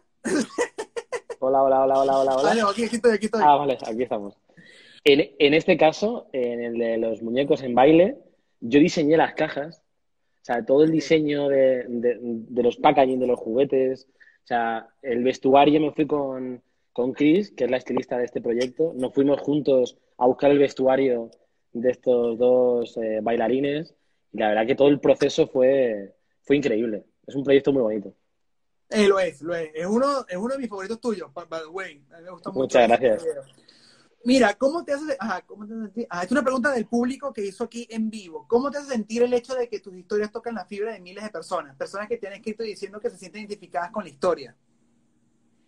Qué buena pregunta. La verdad que, si te digo la verdad, es como, es algo que no pienso. Que si lo pienso, me, hago caca encima, ¿sabes? Es como que prefiero no pensarlo porque hay mucha responsabilidad y muchas veces no nos damos cuenta, ¿no? De, de que tenemos la oportunidad de dar imagen a canciones y, y llegar a muchísima gente, con millones de reproducciones. O sea, tú tienes vídeos que ha visto millones, millones de personas. Claro. Más que probablemente Millones de hogares que tú espectadores que, te- mira, que- o sea, muchos más que espectadores puede llegar a tener una película, ¿no? O sea, es, es increíble. irónico, Entonces, yo creo que aquí la clave es ser muy humilde con lo que uno tiene en la cabeza y cómo lo quiere expresar y, y conseguir de alguna manera, bueno, pues ser fiel un poco, ¿no? Al, al lenguaje de uno mismo, dejar toda la verdad que uno tiene dentro y dejarlo volar y fluir sin pensar demasiado en, en lo demás, obviamente, porque es que si no, o sea, me parece como mucha responsabilidad. Yo prefiero no pensarlo, vivo más tranquilo pensando en la canción, en el video, en el trabajo, que salga bien y obviamente sí que en todo ese proceso tienes en cuenta quién, o sea, quién- quién- o sea, quiénes son los fans y el público que va, que va a ver luego el video. Lo- eso lo piensas, claro que sí. Pero Claro. no, pero no puede, pero no pienso en el hecho en sí de qué sentirá toda esa gente porque digo, mira, igual no les gusta. Entonces, yo qué sé, yo creo que si uno, si uno hace bien las cosas y, y deja todo lo que puede en el proyecto, lo normal es que, que llegue a buen puerto, ¿no? Y de todas estas, Willy, ¿cuál es el video que más ha conectado con las personas de tu haber? Que tú sientes que es el que más ha, ha tocado fibras emocionales. Joder, esto es súper complicado de responder. sí, sí, te sí. la, doy, te la puse así complicada. Joder, claro, claro, esta es complicadísima. Eh, mira, a ver, por ejemplo, Baile, que es el vídeo este de David Otero Rosalén, yo creo que es un vídeo que ha gustado mucho siempre, porque creo que conecta muy bien con todo el mundo. Pero yo qué sé, por ejemplo, es que claro, a nivel emocional, yo creo que todos, o sea, creo que todos con sus públicos correspondientes Claro. eh, co- conectan de alguna manera. Yo creo que al final eh, la gente conecta con la canción. Obviamente, nosotros el, el vídeo tiene que acompañar la canción, pero la gente conecta con la canción. Entonces, en el momento en que a alguien le gusta mucho una canción, si el vídeo va de- acorde con la canción, da igual que sea, que sea muy explícito con la letra o no. Si va acorde estéticamente, yo creo que va a conectar con la gente y si le tiene que emocionar, le va a emocionar. Si le tiene que alegrar, le va a alegrar. Si le tiene que poner triste, o sea, yo creo que al final esa es un poco la, la clave, pero no puedo decir uno, o sea, es que yo creo que todos, a su manera, todos conectan. O, o eso quiero pensar, ¿eh? Eso quiero pensar. Eso por lo menos lo que uno, uno, se, uno se miente. Yo quiero pensarlo, quiero pensarlo. Yo lo hago con todo el amor del mundo, entonces ya a partir de ahí no depende de mí. Claro, obvio, obvio.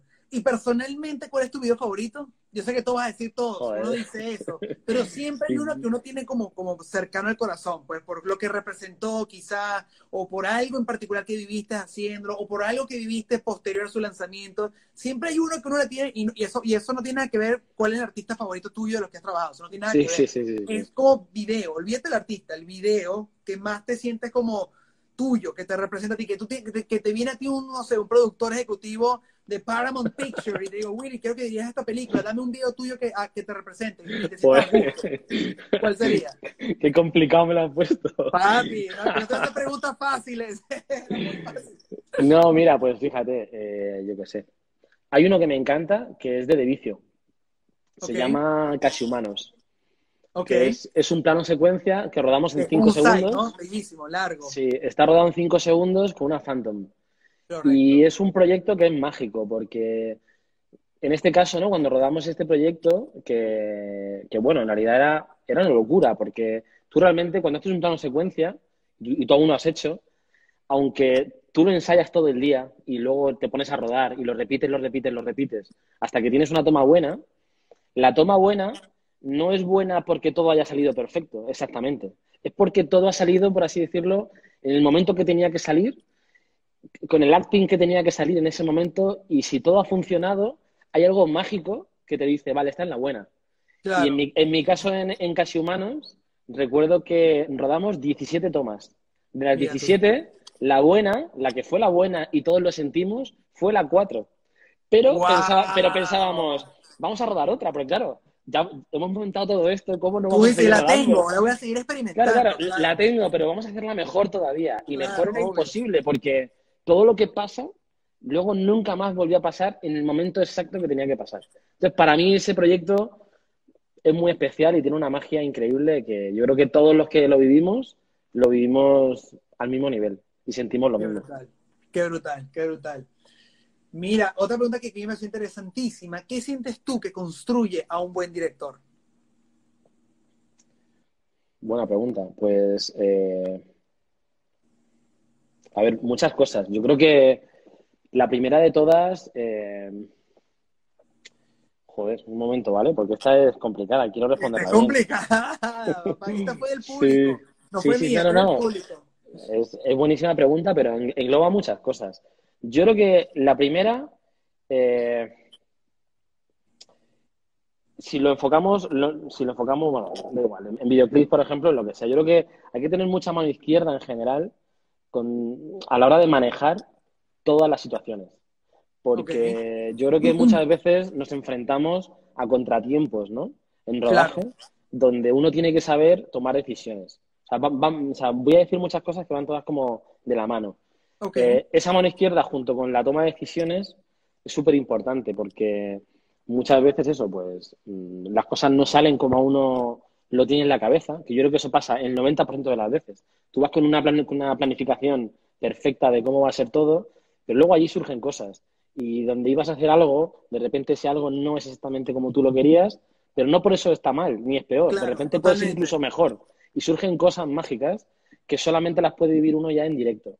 Entonces yo creo que hay que saber afrontar todo lo que a uno le viene y tomar decisiones, tomar decisiones de la mejor manera posible, sin dudar y sin pasarlo mal por eso que tú tenías en la cabeza. Yo creo que hay que estar muy abierto todo el tiempo a que un rodaje es una cosa viva y tu idea, aunque sea una idea cerrada, es una idea viva y tienes que intentar moldearte bastante a la situación. Yo creo que eso me parece que es bastante importante. Y luego la otra cosa que se me ocurre seguro que si lo pensara más te puedo dar una respuesta mejor, pero otra cosa que se me ocurre que es muy importante es la capacidad de hacer equipo.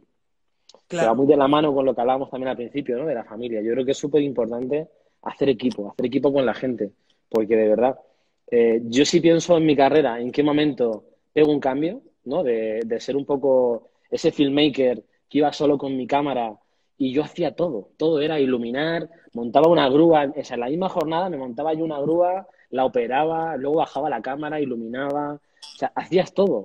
Y pasar de eso a de repente tener un, un, crew en el que empiezas a delegar todo eso, tú de repente te vuelves mejor.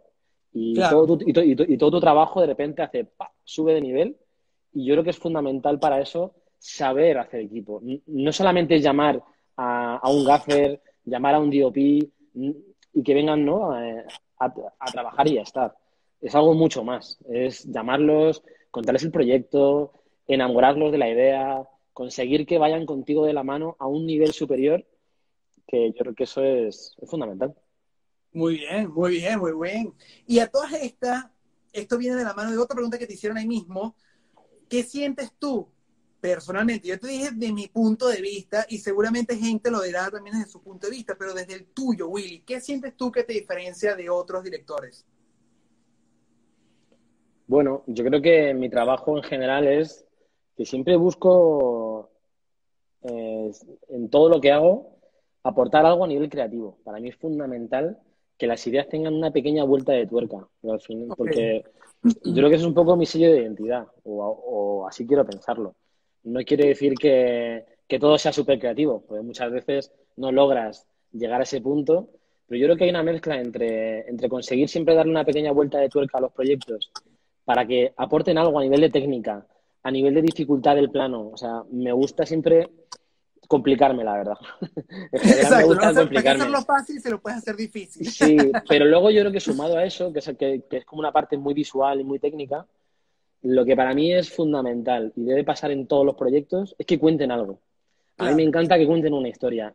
Que cuente una historia no quiere decir que deba ser algo forzosamente narrativo, porque no todo debe ser narrativo. A veces una historia puede ser tan sencilla como que eh, acabo de salir de una gasolinera y, me ha pasado algo en el coche. No ha pasado nada más en medio, no ha pasado una vida, pero estás contando una acción.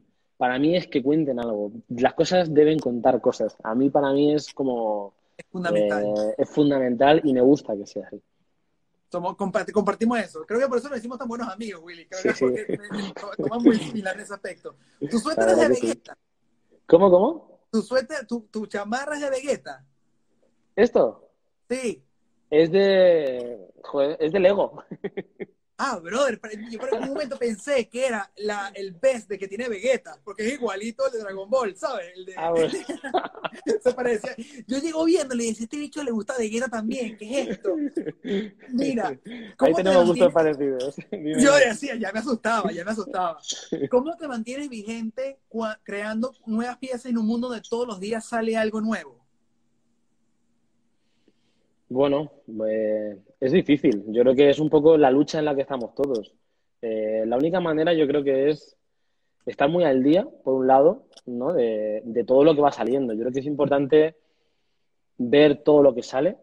Tampoco volverse loco, porque muchas veces, yo creo que todos a veces coincidimos en aspectos estéticos, ya, ya, sea por corrientes de moda o lo que sea. Eh, pero yo creo que es un poco el trabajo diario, ¿no? A mí yo creo que es lo único que me hace estar ahí. Es trabajar muchísimo, porque es, una, es un trabajo súper constante y es no parar de estar ahí a pico y pala. Y, y, es eso, en realidad es trabajar mucho las ideas y en mi caso tengo muy en cuenta en qué momento van a salir y lo que hay en el mercado en ese momento. A veces puedes sacar algo que coincide con que se puede parecer a otra cosa, a veces es mala suerte. Pero yo sí que intento en la medida de lo posible tenerlo en cuenta y trabajar mucho eso. Pues oye, pues si, pues como en el caso de, de Vicio y Lali, tenemos esta idea, la idea es muy buena, perfecto, pero ¿cómo la contamos de otra manera? Ahí es donde entra el trabajo de uno, ¿no? Y decir, bueno, pues, ¿por qué no intentamos hacerlo de esta forma? Yo creo que en la forma, ¿no? En cambiar un poco el lenguaje, ahí es donde, donde yo creo que quizá uno se diferencia y, es el trabajo. Eso, al final, de verdad que no es otra cosa que trabajo diario de echarle mucho tiempo a esta profesión tan bonita.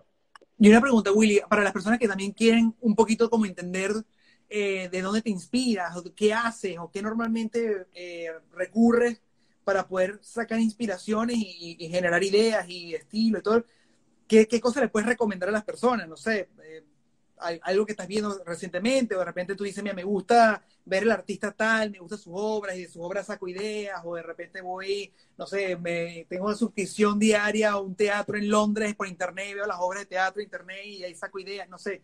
¿Qué recomendación tú le puedes dar a las personas que les gustaría saber de dónde Willy Rodríguez se inspira para poder sacar ideas? Pues mira, en, mi caso yo creo que de, de muchísimos lugares, no solo de uno. Y yo sí que animo a todo el mundo a que para mí no solamente vale ver películas y videoclips. Yo creo que vivimos ahora en un momento donde todo el mundo consume mucho, ¿no? Y, si, miramos, si, todos miramos por la misma ventana, al final todos nos parecemos mucho. Entonces yo creo que cuanto más te nutres de libros, películas, eh, series, eh, videoclips, para mí es súper importante también ahora, eh, vamos, el, mundo del cómic es un mundo donde me empiezo a adentrar ahora. O sea, que de, de jovencito leía muchos Luego hubo un tiempo que dejé de verlos y ahora como, como que he vuelto. Yo creo que es un poco el conjunto de todo. Es no solamente mirar en una única dirección, sino de verdad mirar en muchas. Y para mí también es súper importante viajar. Yo siempre que puedo viajo mucho e invierto todo mi dinero en viajar. Es como mi, mi hobby, ¿no? Y, mi pasión. Y sí que intento que, pues de ahí al final, siempre que vives una experiencia nueva, te acaba aportando algo nuevo que, que probablemente te diferencia luego de, de, otra persona. A mí, en mi caso, yo qué sé, por ejemplo, he tenido la suerte de rodar en Islandia una vez, de rodar en Japón, también he rodado en, Islandia. En Islandia, sí, he rodado en Islandia wow, Japón. ¡Qué cool! ¿Qué hiciste en Islandia? ¿Cuál video? Quiero verlo. En Islandia es una, es una artista que es español, pero canta en inglés, que se llama LA. En realidad se llama, sí, se llama Luis Alberto, segura, pero son las iniciales LA y el vídeo se llama Where the Angels Go. Y la verdad que si quieres ahora te lo, te lo mando también. Y, y, es uno de esos proyectos mágicos donde la magia surge de, de juntarse un crew muy pequeño con unas ganas terribles de viajar a Islandia y volver ahí con un material impresionante.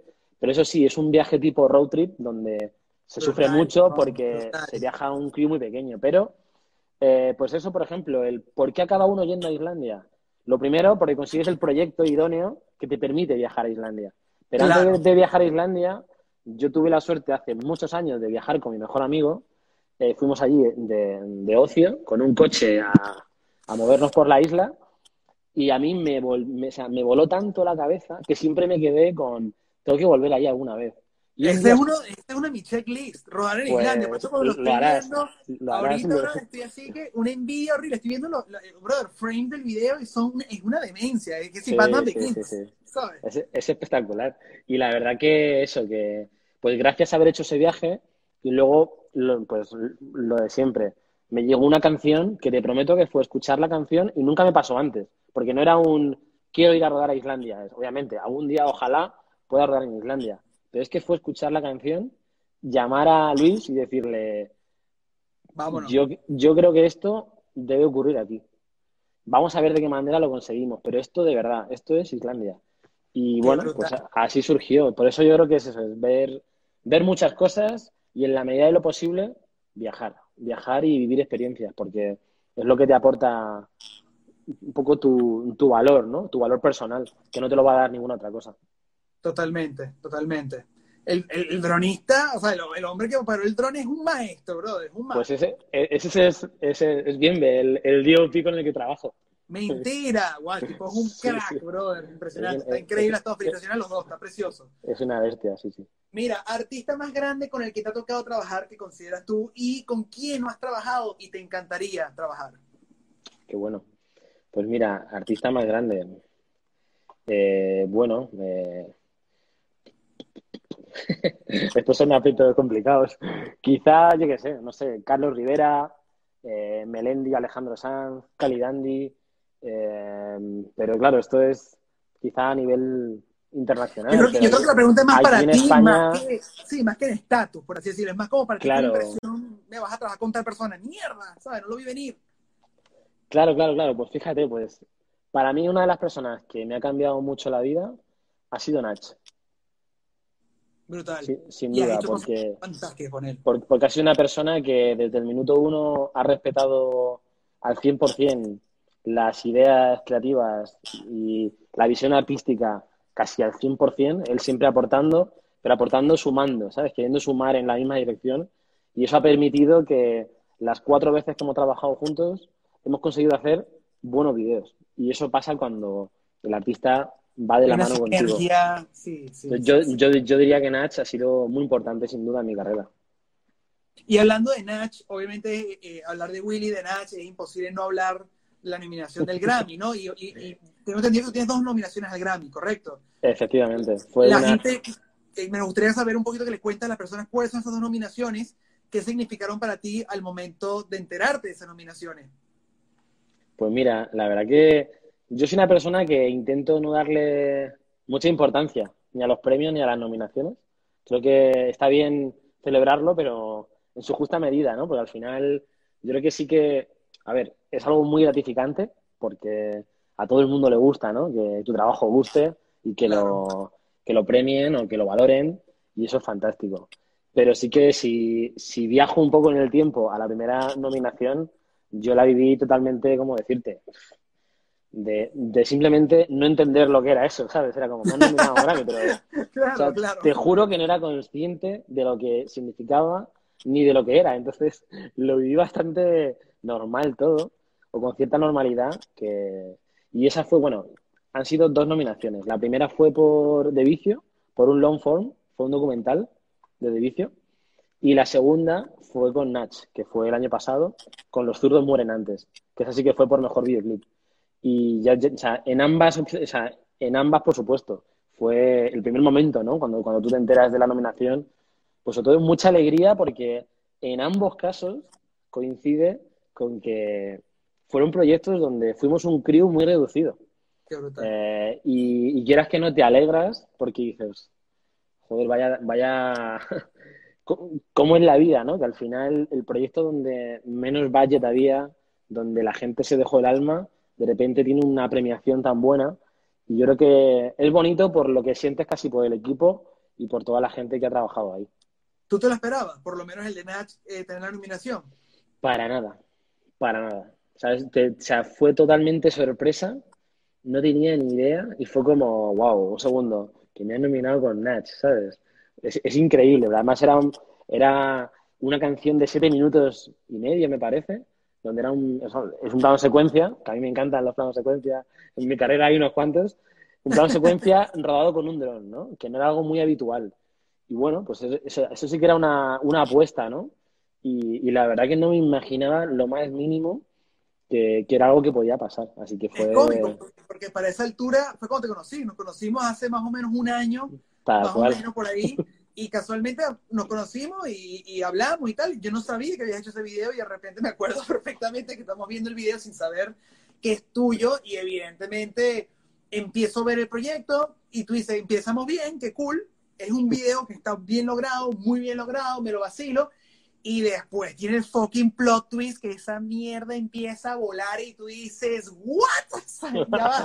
¿Qué, en, qué, ¿En qué es esto? Y claro, creo que eso también es lo que dio el, es lo que da el punch. Y entonces, claro, ya una vez que tú, yo vi el video, lo primero que dije fue qué impresionante trabajo, fue mi favorito, inclusive fue mi número uno de, la, de, de, de lo que yo pensé que eran mis recomendaciones para, para todo ese tema de, de los Grammy, todo ese tema.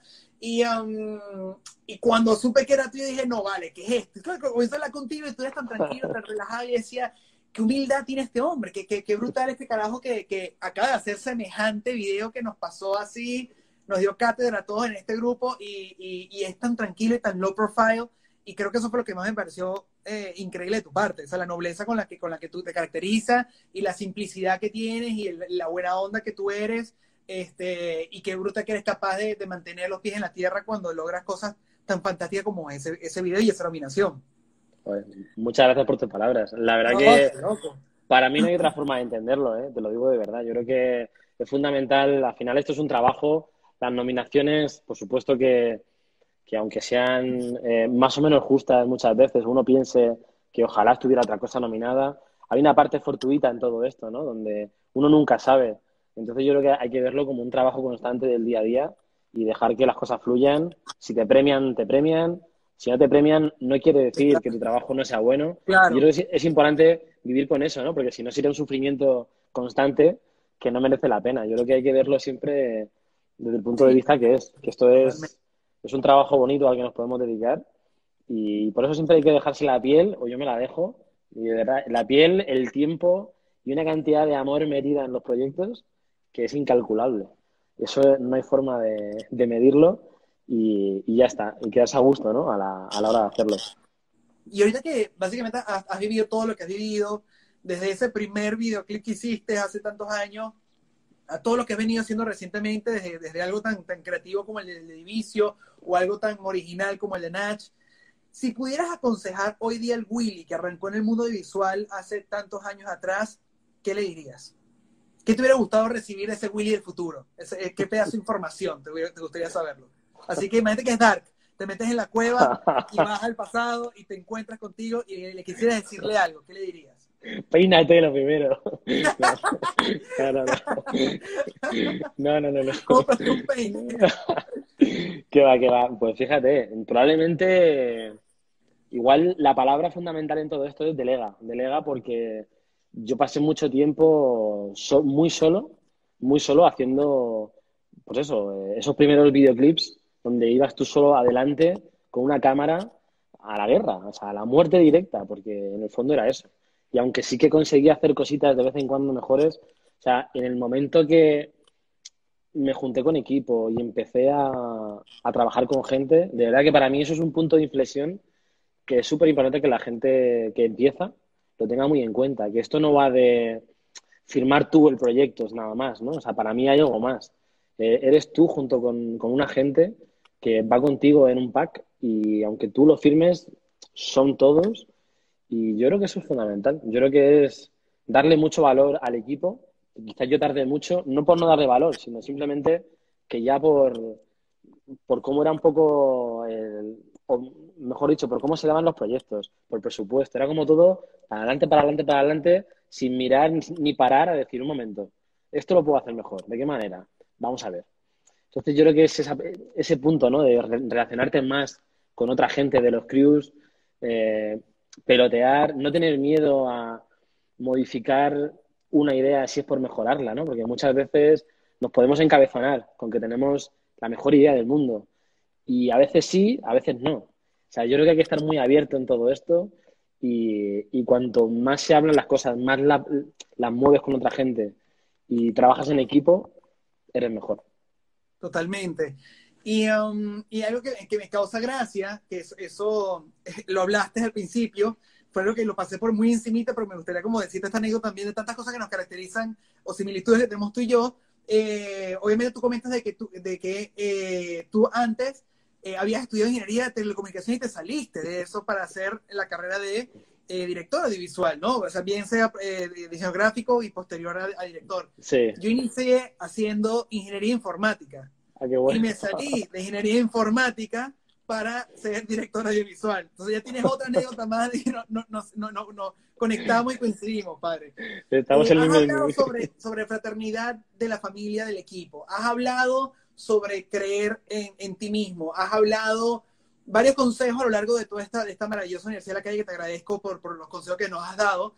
Para terminar con broche de oro, me gustaría eh, que nos hablaras tres consejos que les puedas dar a todas las personas que están iniciando en este medio visual, que tienen cabizbajo, por bien sea de problemas de que no tienen el músculo económico para poder hacer grandes piezas, no tienen los mejores equipos para hacer grandes piezas, quizás eh, la pandemia los agobia, le dicen que no tienen ahorita las ventajas que tuvimos nosotros hace tiempo cuando teníamos la calle para nosotros y ahora todo así como muy reservado. ¿Qué consejo le puede dar a esas tres personas que no hayas mencionado en la Universidad de la Calle que les dé inspiración para poder hacer piezas hoy al terminar de esta Universidad de la Calle? Vale, qué responsabilidad, dando consejos aquí. Pero bueno, a ver. Oh, eso lo sabemos de Warning, es desde tu punto de vista, que eso, lo lindo de esta Universidad de la Calle es que es una información que no sale de un libro, no sale de un masterclass, no sale de una universidad, literalmente sale del, del, kilometraje y la comedera de mierda que uno tenía a lo largo de los años. Que eso es algo que no te lo puede dar más nadie, sino tú mismo cuando de verdad sufriste o la pasaste rudo o, fue un camino eh, cuesta arriba y que tú lo tuviste y estás ahorrándoles quizás esos tropiezos que tú tuviste en, tu, en, tu, camino y te gustaría decirle, mira, no hagan esto porque yo la cagué, o sea, yo no hagas esto porque yo a mí me fue mal esto, pero yo te recomendaría que hicieras esto, esto y esto y te va a ir relativamente bien. Bueno, a ver, voy a decirlo un poco como me viene a la cabeza, no sé si voy a decir uno, dos o tres o cuatro, los voy a unir, ¿vale? pero yo creo que, fíjate, una de las primeras cosas que puedo decir, que yo creo que es un poco donde todos en algún momento nos hemos quedado ahí un poco inquistados, es con que todos queremos siempre una cámara mejor. y hasta que no consigues un buen equipo, parece que no puedes hacer un buen trabajo. Yo creo que eso hay que quitárselo de la cabeza, porque al final una cámara buena, al final te llega con el proyecto que sea. Entonces no debe frenarte el tener una cámara mejor o peor a la hora de querer hacer un proyecto. Si tienes algo en la cabeza, hazlo. Yo creo que es más importante hacerlo. Si luego te salió mal o no te gusta, no pasa nada. Haces otro. Pero es más importante hacerlo que quedarte con las ganas de hacerlo porque no tienes esa capacidad económica para poder llegar a una cámara buena o a un equipo más grande. O sea, es mejor apañarse con lo que tienes, pero no por eso dejar de contar una historia. Porque si no, yo creo que o sea, eso es fundamental. Yo creo que todos en algún momento de nuestra vida nos ha pasado eso cuando empiezas. Es que dices, claro, es que la cámara esta es muy mala. Entonces, bueno, ¿cómo voy a obtener una imagen tan potente? No tiene nada que ver. Lo importante es lo que pones delante de la cámara. Por supuesto, cuando ya le pones un lente bonito y una luz bonita y una cámara bonita, pues es mucho mejor. Pero si tú tienes todo eso tan bonito y lo que pones delante de cámara no es bueno, va a ser peor que si no tienes todo ese equipo bonito pero lo que pones delante de cámara es un actor o una actriz que te hace un acting maravilloso. Entonces yo creo que eso es fundamental. Pensar siempre en que lo que pones delante de cámara, ahí es donde debe estar, en principio, toda la carne, ¿no? Para mí va ahí, debe ir ahí. Así que esto me parece que es, bastante interesante. Otra cosa que podría decir es... Mm, para mí no hay horarios en todo esto, ¿no? Hay una parte de amar la profesión por encima de todo, donde no se puede medir en horas, probablemente hay un punto incluso donde no lo puedes medir ni siquiera en dinero, y, esto creo que no todo el mundo vale para esto, por lo que es importante saber que aquí se van a echar horas como un campeón, que te tiene que dar igual, porque de verdad que va a ser algo probablemente hasta donde, hasta donde uno quiera, en mi caso es infinito.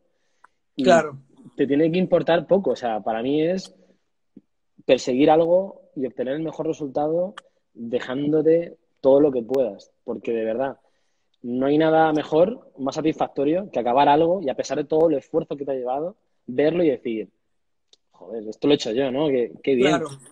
Y eso es fantástico. O sea, es algo que para mí es fundamental.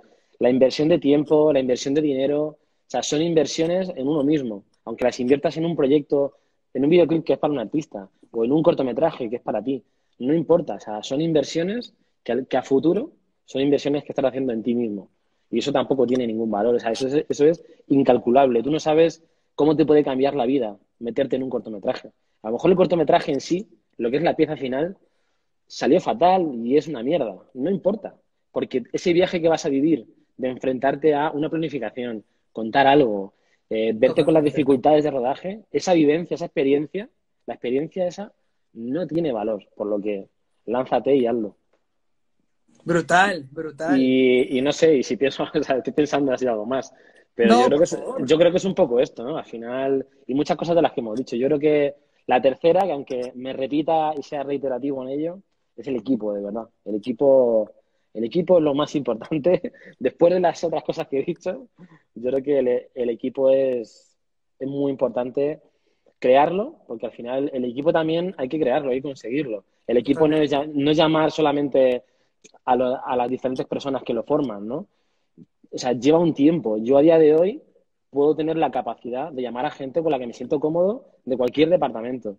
Pero si yo pienso en el Willy de hace 10 años, Willy levantaba el teléfono y no sabía a quién llamar. No tenía por dónde empezar. No tenía dónde acudir, a quién preguntar. Claro, pero, es, pero, eso es normal. O sea, obviamente eso es normal. Eso te lo da el empezar a hacer proyectos. El decir un día, oye, pues hoy no voy solo, hoy voy con una persona. Y esa persona igual mañana es tu DOP. Y ese DOP mañana llama a un eléctrico. Y así sucesivamente. O sea, yo, yo, creo que al final el equipo hay que crearlo poco a poco y, y eso, y cuidándolo mucho porque nunca sabes si a futuro será el equipazo con el que vas a rodar tu película. Entonces yo creo que hay que ir, hay que ir a muerte con el equipo. Muy bien, me huele. Bueno, papito, has concluido la Universidad de la Calle. El capítulo 36, tercera temporada, mira, se hizo esperar, pero valió la pena, increíble, te agradezco por el cariño, el tiempo, sé que ya son como las 2 de la mañana, 3 de la mañana, ya ni sé qué hora es por Sin problema, nada, encantado. Te agradezco por tu tiempo, y por tu sonrisa, por tu buena onda y tu conocimiento y, y bueno, el ser humano que tú eres, que no solamente eh, eres un gran realizador que admiro y respeto muchísimo, si no eres un gran amigo, siempre nos mantenemos en contacto y, y, que sigue, que se mantenga esto para poder, inclusive, quien quita que hasta codirigir junto a un proyecto en un futuro, ¿por qué no? Así que, amigo, se te quiere, se te admira, se te respeta mucho. Gracias una vez más. Y, una vez más a todas las personas que están aquí conectadas, que hablaron maravillas de ti. No sé si te quieres despedir de ellos y decirles ahí tus redes sociales para que te sigan y vean tu trabajo y donde claro pueden disfrutar de lo que tú haces. Bueno, muchas gracias Nuno por la invitación, muchas gracias a todo el mundo que nos ha aguantado esta chapa de una hora y pico, no sé cuánto ha sido, pero de verdad que ha sido increíble. Y nada, cuando quieras, volvemos a darle a lo que haga falta. Cuídate, mi Willy. Pásala bien. Un beso grande. Hasta luego. Chao, chao, chao. Bueno, eso fue mi amigo Willy Rodríguez eh, desde España. Eh, espero que hayan disfrutado el capítulo de hoy de Universidad de la Calle, un capítulo muy especial. Eh, y ya tenemos invitada para el próximo domingo. No lo voy a decir, no lo voy a anunciar, voy a hacer el mismo juego de siempre, poner silueta, luego el fuera de foco y luego lo anunciamos. Pero bueno, a partir de ahora vamos a tener unas invitadas especiales para la Universidad de la Calle. Así que después lo vamos anunciando. Eh, ayer tuve una dinámica muy interesante también en Twitter. Eh, alguien comenzó a hacer un hilo muy divertido de videos míos y me gustó y, trompé la, dinámica de poder responderle sus tweets diciéndole fun facts de varios de mis videos en mi trayectoria y creo que hice, un, hice bastantes tweets divertidos que pueden ustedes, si quieren, tienen curiosidad de algunos datos curiosos de los videos que hemos realizado, vayan al Twitter, en uno director y pueden verlo allí. Así que les mando un fuerte abrazo a todos, muchas bendiciones, gracias por acompañarme esta noche. Pasé que son una hora y 47 minutos eh, de conocimiento y de compartir con una persona que admiro mucho y espero que a ustedes también les llegue a gustar su trabajo.